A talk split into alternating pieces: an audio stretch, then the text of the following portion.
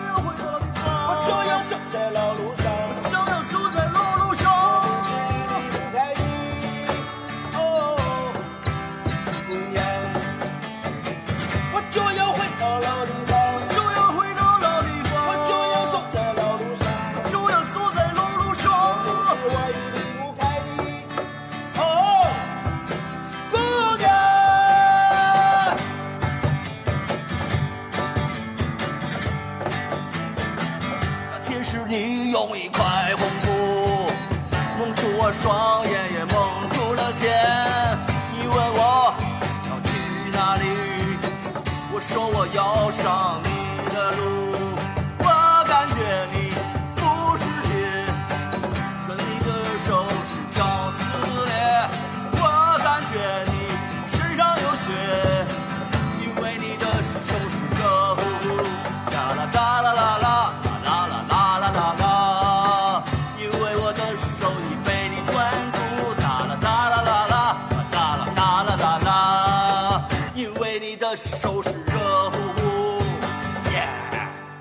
吃饭。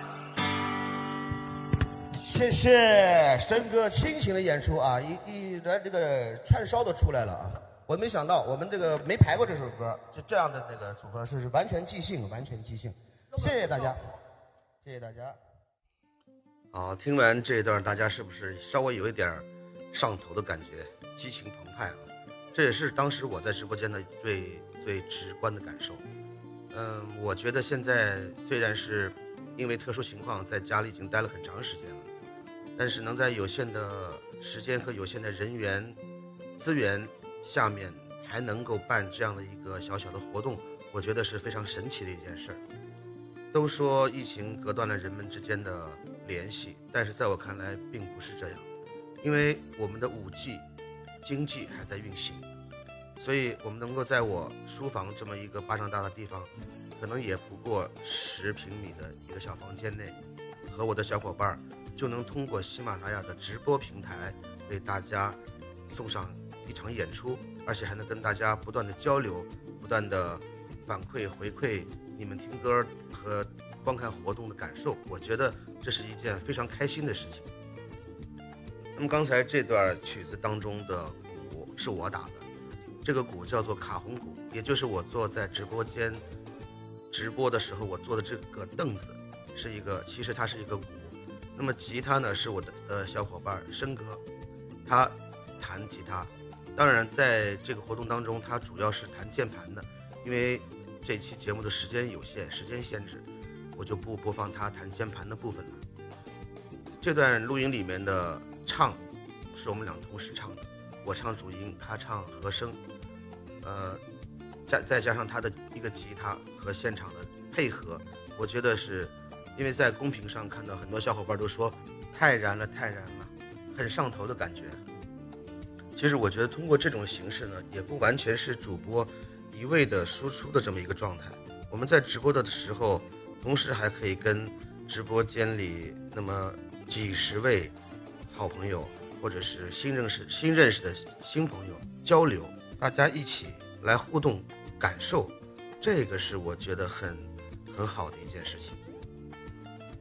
因为作为主播的我，我们也有交流的需求，也有互相互动的需求，这样我们和所有的听众观众一起都感受到了这场活动给我们带来的快乐，这也是我们直播网络经济不断发展的必然结果。通过这件事呢，我想跟小伙伴们分享一个感受。其实当时我在刚刚开始决定开播的时候，也是非常忐忑的心情。一是不知道具体的操作，这个软件怎么用啊？直播起来会不会有人？如果没人的话怎么办？我我还能不能播下去？而且刚开始的定位还没有找好，到底是做一个情感主播，还是做一个乐器主播，还是做一个唱播，或是做一个实时评论的博主？但是在经过一个多月之后的摸索呢，我觉得还是把我的兴趣爱好最相关紧密度最高的唱歌和乐器这方面结合起来，因为我在这方面可能有一定的优势，我的器材比较全。经过了一段时间摸索之后，喜马拉雅平台上的操作也渐渐熟悉起来了，而且在这一个月里面认识了很多云端的老师和朋友们。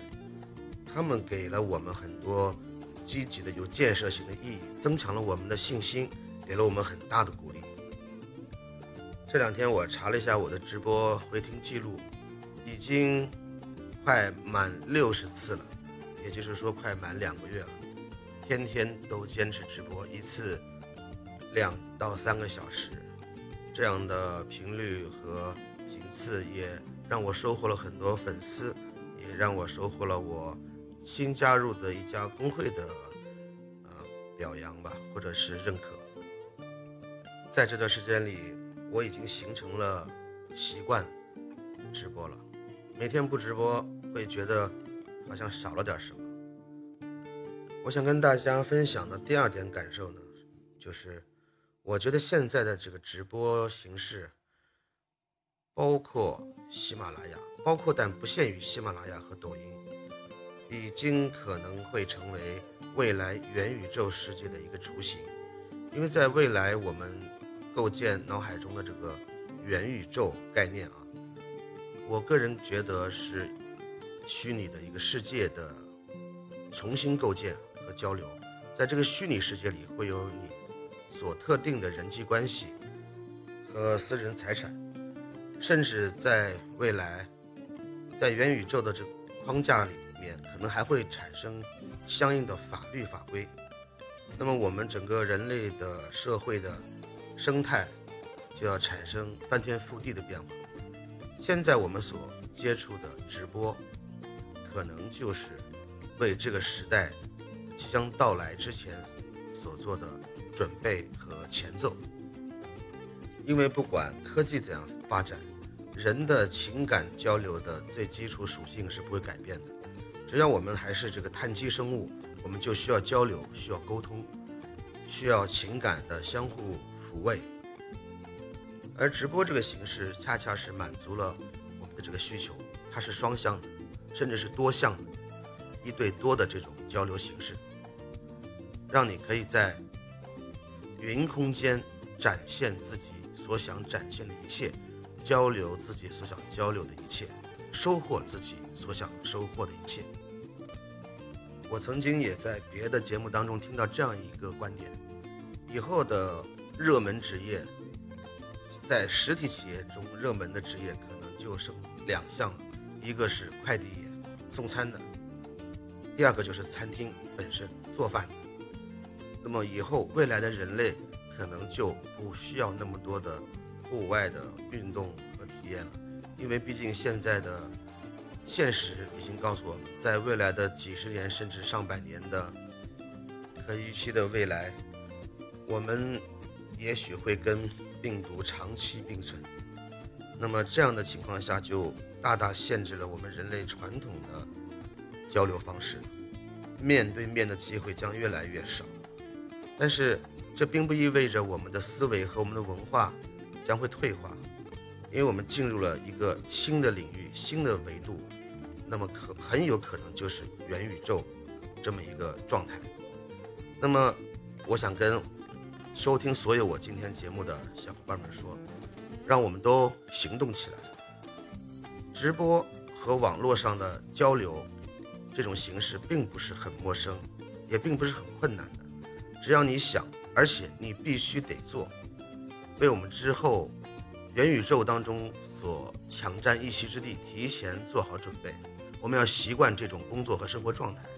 现在我已经完全离不开直播了，我觉得我的生活当中应该包括直播。